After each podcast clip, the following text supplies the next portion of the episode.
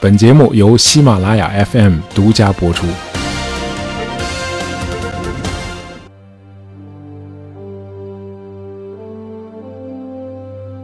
去年上映的那部大片《八百》里有这样一个镜头啊，一个女童子军冒着枪林弹雨，只身游过苏州河，把一面国旗交给了守卫四行仓库的中国守军。呃，这个女孩子是个真实的人物，她叫杨慧敏。啊，献旗这个壮举让杨慧敏一夜成名啊，成了当时全国闻名的抗日女英雄。呃，一九三九年，这个杨慧敏甚至被国民政府选派访问欧洲，还受到了希特勒的接见。啊，据说当时希特勒把自己身上的一枚勋章摘下来，别在杨慧敏的身上，对他说：“你是德国男女青年的榜样。”啊，杨慧敏变成了一个国家宣传的偶像。然而，杨慧敏后来的命运却非常的悲惨。呃，一九四一年，日军占领香港，呃，杨慧敏当时负责联系梅兰芳、蝴蝶等啊知名艺术家，把他们从香港撤退到重庆。呃，然而在撤退过程中，因为拒绝帮助电影明星蝴蝶携带他的三十多只箱子而发生了误会，后来那些箱子都在运输的过程中不翼而飞了。那么这个蝴蝶呢，就请当时的国民政府的特务头子戴笠，请他帮着去把这些箱子找回来。呃，这个蝴蝶虽然是有夫之妇。但是这个特务头子戴笠却一直对他情有独钟啊，暗恋着这个蝴蝶。蝴蝶后来真的成了戴笠的情妇。那么刚与戴笠结识的时候，蝴蝶就向他抱怨啊，因为运送行李与杨慧敏发生的私人过节，戴笠就下令将杨慧敏关进监狱啊，并给他安上了共产党和日本间谍等罪名，哎，导致杨慧敏为此含冤坐了四年的牢。那有朋友可能会问。如此有名的这么一个全民偶像，居然也能遭到冤狱吗？当时的国民政府就没有法治吗？啊，在形式上肯定是有法治的啊，但是当时的戴笠啊，一手打造了一个凌驾于法治之上的，掌握着对所有人生杀大权的秘密警察组织啊，这就是军统。呃，军统的前身叫蓝衣社，呃，这个蓝衣社可以看作是中国历史上曾经出现过的一个法西斯组织啊。有朋友会问：中国历史上还有过法西斯呢？啊，当然有啊！历史学家何兆武先生回忆说，呃，一九三零年代在中国有一种思潮，认为民主政治总是乱糟糟的，没有效率啊。比如美国那会儿的美国和今天的美国没什么区别啊，也是两党闹得乌烟瘴气啊，整个社会感觉是割裂的。那么与民主相比，独裁政治却显得强而有力。所以，独裁政治才是中国的发展方向。呃，包括张学良在内。呃，张学良到欧洲旅行了一次，回来之后认为中国还是应该实行法西斯。啊，一九三二年三月，国民党内部成立了一个极端秘密的政治团体，叫三民主义力行社。呃，这是个以黄埔系的精英军人为核心的啊，一个带有情报性质的团体。呃，当时这个力行社提出的口号就是一个主义、一个政党、一个领袖。啊，显然是从德国和意大利的法西斯那里照搬过来的。啊，这个力行社推行对领袖蒋介石的个人崇拜，啊，维护国民党一党专政。那么，力行社同时还建立了一个外围组织，叫中华民族复兴社。这个中华民族复兴社的干部啊，都模仿这个意大利法西斯的黑山军和纳粹德国的鹤山冲锋队，所以他们统一都穿蓝衣黄裤，因此也称蓝衣社。啊，这听上去有点复杂啊！这个蓝衣社是个外围组织啊，人员众多，那么最多的时候达到了五十多万人。而例行社是核心组织啊，它分为三个系统：政训系统、别动总队和特务处。特务处的头子就是戴笠。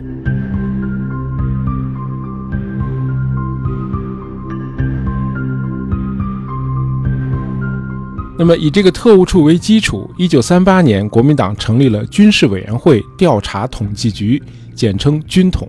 那么，当时的局长是贺耀祖，这是一位参加过辛亥革命的国民党元老。呃，那个时候戴笠早已经显示出他超群的情报工作能力，但毕竟资历太浅，难以服众，因此蒋介石让戴笠担任军统的副局长。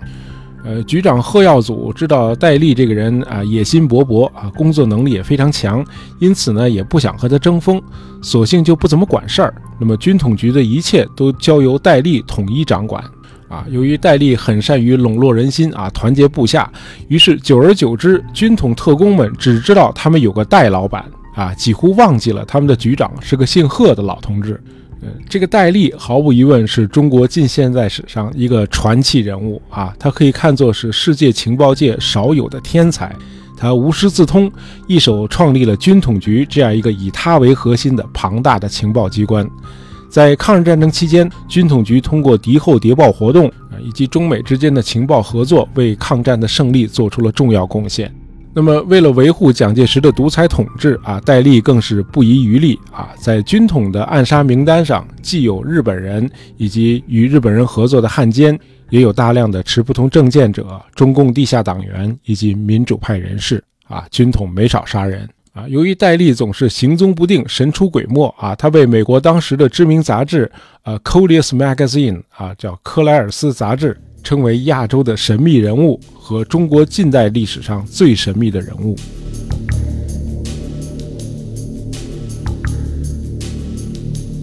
呃，戴笠的父亲戴世富曾任浙江衢州呃府衙的巡警，在戴笠四岁那年，他父亲就去世了。呃，戴笠是由母亲一手带大的。啊，戴笠虽然不像当初的曹操那样出身于权贵世家，但是他的性格和做派却和少年时期的曹操没什么区别。啊，整天游手好闲，招猫逗狗。啊，也许这预示着戴笠终将会成为一个乱世之枭雄。所谓枭雄嘛，是指这个人啊，既强横又有野心，有谋略，还不按规则出牌。哎，戴笠非常的典型。呃，他一九一五年考入浙江第一师范学校，很快就离开了，也有说是被开除的。那么之后呢，他又投到浙军将领潘国刚门下，也是不久就又脱离了部队，然后就浪迹于宁波、衢县、金华、杭州、上海这一带。呃，后来他听从了小学同学毛人凤的建议，二十九岁那年，他投考了黄埔军校啊，从此结束了飘荡不定的生活，也算是大器晚成吧。这个时候已经是一九二六年了，北伐已经开始了。啊，戴笠没有毕业就被军校派到了南京去收集情报。啊，黄埔军校真的没看走眼啊。戴笠的这种性格和他的经历倒是很适合做情报工作的。那么在南京，他得到了蒋介石的赏识，后来升任国民革命军总司令部上尉联络参谋。呃，一九三二年，蒋介石在军事委员会下设立了特务情报组，由戴笠领导。那么，国民党例行社成立之后，戴笠负责例行社的特务处。啊，为了遏制日本人在华北的蚕食，戴笠领导特务处在北平、天津、啊内蒙古、河南、南京等地展开情报搜集，啊刺杀汉奸，啊侦集日本间谍，策反伪军等等秘密工作。其中最让戴笠引以为傲的就是平息了所谓藏本事件。啊，这个事儿是这样的。一九三四年六月九日，日本驻南京的总领事须磨弥吉郎突然跑到了国民政府外交部，大喊大叫，声称副总领事藏本英明失踪了，说这个藏本很可能是被抗日分子杀掉了。注意啊，这是一九三四年啊，中日是三年之后才开战的。呃，这个须磨在国民政府外交部大闹了一通之后啊，日本大使馆向国民政府提出强烈交涉，限四十八小时内找到藏本。啊，日本军舰也已经开到了南京下关的江面上啊，试图以这一事件为借口挑起冲突。那么戴笠判断，八号藏本还陪同日本大使递交国书，才过了一天就失踪了。以中国当时的交通状况来看啊，他不可能走得太远，嗯，极有可能还在南京啊，没准就在紫金山那一带。后来国民党特务果然就在紫金山南路的明孝陵找到了藏本。这个藏本英明的失踪和政治毫无关系啊，他是因为仕途不顺利想自杀，似乎又没有自杀的勇气啊，就在明孝陵那一带晃悠。总之，藏本事件就这样被平息了。那么，戴笠的第二个大手笔是在一九三六年的六月啊，当时广东实力派陈济棠、广西实力派李宗仁、白崇禧为反对蒋介石吞并地方势力而发动了一次政变，史称两广事变。那么对此，戴笠的特务处早已获取了相关的信息，结果是有好几位两广的将领都被戴笠花钱给策反了，呃，导致两广叛乱在两个月内就兵不血刃的结束了。啊，大家知道，几个月之后又爆发了西安事变。那么在西安事变爆发之前，戴笠一再向蒋介石汇报说，西北一带军心不稳啊，希望蒋介石不要去那里。蒋介石不听啊，坚持去了西安。那么在蒋被张学良和杨虎城抓捕之后，戴笠又冒死陪同宋美龄亲赴西安营救蒋介石。那么事后呢，他还自请处分啊，说我当时情报没搞好啊，让委员长受了委屈。哎，结果蒋介石反而更加信任他了，因为当时很多蒋介石的亲信干将在西安事变后都逃避责任，互相推诿，和戴笠的做法形成了鲜明的反差。哎，戴笠很懂心理学啊，挺会玩的。呃，不过戴笠对蒋介石也的确是忠心耿耿。呃，当然蒋介石对戴笠也是绝对信任，无比器重。两个人在情感上也是相互欣赏啊。戴笠从蒋的身上学到了很多东西啊，比如重视人才培养，用师生情谊来扶植亲信。最典型的就是蒋介石那个黄埔军校嘛，在那里毕业的军官都管蒋介石叫校长。哎，这师生关系可不得了啊！在中国讲究一日为师，终生为父啊。哎，戴笠发现这招不错啊，他也是如法炮制。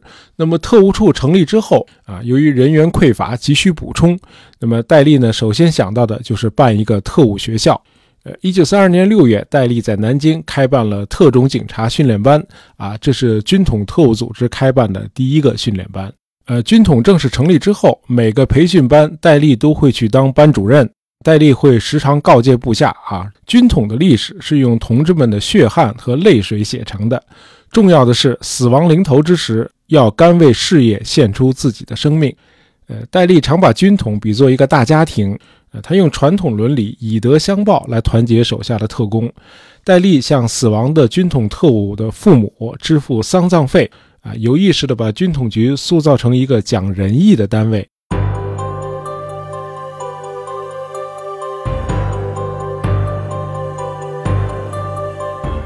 在忠义方面啊，戴笠也以自己的行动树立了榜样。戴笠有一个结拜兄弟叫王亚樵啊，这个王亚樵一直潜心研究当时在全球很流行的无政府主义，他同情劳动人民啊，刻苦钻研如何打倒社会上的一切强权。一九二一年，王亚樵为除暴安良创建了著名的斧头帮。他成为远东第一杀手，哎，就是说远东间谍大王曾经和远东第一杀手是结拜兄弟。呃，由于王亚樵一心想刺杀蒋介石，而戴笠对蒋是忠心耿耿的，于是戴王二人就决裂了。那么戴笠下决心干掉王亚樵。王亚樵哪是那种说杀就能杀掉的人啊？这时候他与拥兵百万的蒋介石已经周旋了十几年了。远东第一杀手嘛，啊，从来都是神出鬼没，上哪儿找人家去？啊？哎，戴笠还真有办法。一九三六年，戴笠花钱收买了一个叫于婉君的女人，这个女人是王亚樵的熟人，呃，戴笠就让这个女人在广西梧州约见王亚樵，然后就派特务在会见地点设伏。啊，王亚樵一进门，特务们立刻就向他撒了一把石灰，王亚樵双眼被迷，啊，继而就被枪杀了。啊，戴笠就这样除掉了自己当初的结拜兄弟王亚樵啊，就是为了忠于蒋介石。啊，戴笠还有一个结拜兄弟叫胡宗南啊，这个大伙儿都听说过啊。这胡宗南是蒋介石的铁杆小弟。啊，每次胡宗南去拜访戴笠的时候，都能看到办公室里有一位清纯可爱的女特工啊，堪称国色天香。啊，这位漂亮的女特工叫叶霞迪啊，是戴笠的机要秘书。那么一来二去，胡宗南就被这个叶霞迪迷倒了。这叶姑娘呢，似乎也对胡宗南很有好感。呃，有这么个说法，说戴笠想把叶霞迪培养成蒋夫人那样的女性，然后呢，再把她嫁给胡宗南。于是就把叶霞迪送到美国去留学了。呃，这叶姑娘还真是不含糊啊！乔治华盛顿大学、威斯康辛大学研究院一通学下来，居然还获得了政治学博士学位。那么留学期间，叶霞迪与胡宗南一直保持着频繁的书信联系啊，互诉爱恋。那么回国之后，又过了一段时间，两人终成眷属。这时候，叶霞迪早已经脱离了军统，那么抗战呢，也已经结束两年了。而在抗战期间，戴笠是严禁军统特务结婚的。他引用霍去病的名言说：“匈奴未灭，何以家为？”啊，先把日本鬼子打走了，再成家。呃，戴笠和军统为抗战做出的贡献还是应该予以肯定的。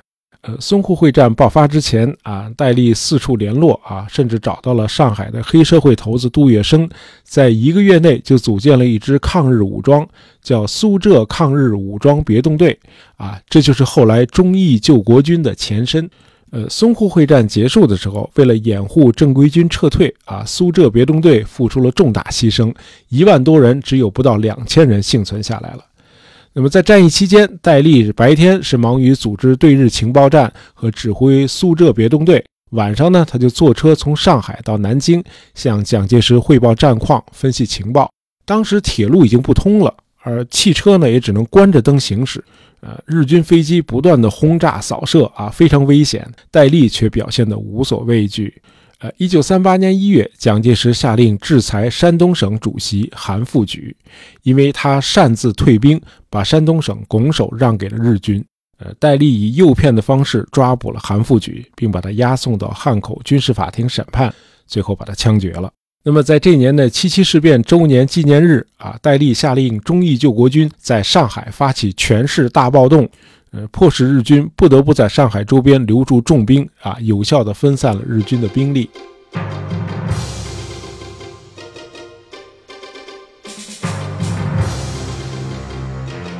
呃，一九三九年二月下旬，戴笠飞到了香港。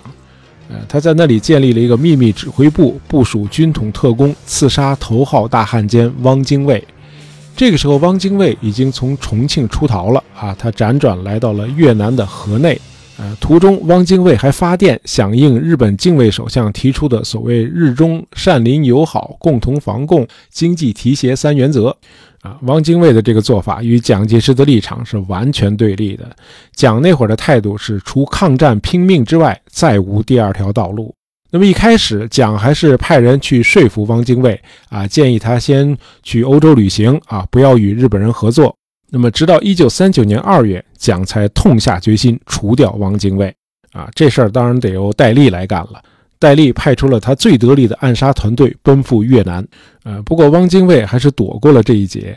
据军统大员沈醉回忆，呃，汪精卫有个秘书叫曾仲明，啊，三月十九号那天，曾仲明的妻子来到河内来和曾团聚，那么汪精卫呢就把自己大一点的卧室让给了这两口子，自己住进了曾仲明的卧室。哎，谁也没想到，就是在这天晚上，军统特工们下手了。秘书和秘书的老婆成了汪精卫的挡箭牌。凌晨两点，军统特工们冲进楼来，啊，他们朝原来属于汪精卫的卧室里射击了长达一分钟之久，啊，打进去上百发子弹，啊，秘书曾仲明被打死，秘书的妻子方君碧身中四枪，啊，后来经过医院抢救，侥幸生还，而汪精卫意外地躲过了这次暗杀，毫发无损。那么，在第二年，也就是一九四零年的一系列暗杀活动中，啊，最具有轰动效应的是刺杀了日本天皇派到华北的两名特使，啊，这两个日本军官都是中佐，据说其中一个还是天皇的表弟。那么，十一月，裕仁天皇派两人来华北视察。二十九日，军统特工在北平的大街上把这两个鬼子乱枪打死，连他们骑的马都没能幸免，一块儿暴死街头。呃，一九四一年，为了加强东南亚的抗日活动，戴笠两次亲赴缅甸建立情报网啊。后来在东南亚甚至做到了，只要有华人的地方就有戴笠的情报员啊。这件事儿能看出戴笠是个很有远见的特务头子啊。因为到了这年的十二月，日本就偷袭了珍珠港，并对东南亚的英美军队开战了。呃，这时候美国认为需要同中国加强情报合作，共同打击日本。那么，一九四二年五月，美国海军中校梅勒斯奉命来到中国，他的任务是与中方合作，搜集情报，并对日本占领区进行骚扰。很快，梅勒斯就与戴笠就合作事宜进行了磋商。美方希望加强对日本的电讯破译工作，啊，搜集日军在中国和太平洋沿岸的陆海空军事情报，以及获得这些地区的气象和水文资料。而中国方面则希望与美军进行对日作战的情报交换，呃，并且在对日心理战宣传以及在敌战区进行破坏活动等方面接受美国的训练。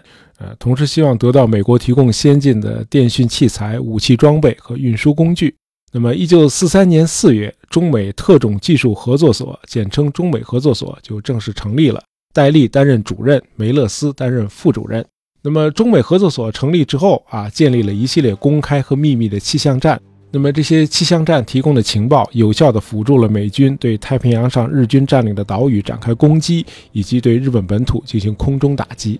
呃，战后美国海军部的一份报告是这样评价的：呃，中美合作所提供的日本占领区的军事和气象情报，成为美国太平洋舰队和在中国沿海的美军潜艇攻击敌海军的唯一情报来源。呃，同时，中美合作所还先后装备和训练了一支总数达五万多人的特种突击队。啊，很多突击队员都被空投到了日本占领区，从事敌后的侦察和破坏活动。呃，从一九四四年四月开始，日本陆军发动了抗战爆发以来最大规模的一次攻势啊，就是所谓一号作战，我们称之为玉香桂战役啊。国民党军队从河南到广西全线溃败啊，以至于整个国家从北到南被日本人打穿了。这可是抗战胜利的一年前啊啊，这时候的日本在亚太地区已经被打得穷途末路了。啊，国军居然还在被日本人吊打啊！值得一提的是，戴笠麾下的忠义救国军和中美合作所所训练的突击队啊，在整个玉香桂战役期间却是一个亮点啊！他们全线出击，有效地牵制和迟滞了日军的进攻啊！当然，他们也付出了重大的牺牲。呃，据军统大员沈醉回忆啊，在整个抗战期间，光是军统的特工人员就有一万八千多人牺牲。而当时军统的全部注册人员只有四万五千余人，哎，几乎一半人都为国捐躯了。哎，忠义救国军和中美合作所训练的别动队虽然人数庞大，但他们都属于外围组织啊，不是军统的在编人员。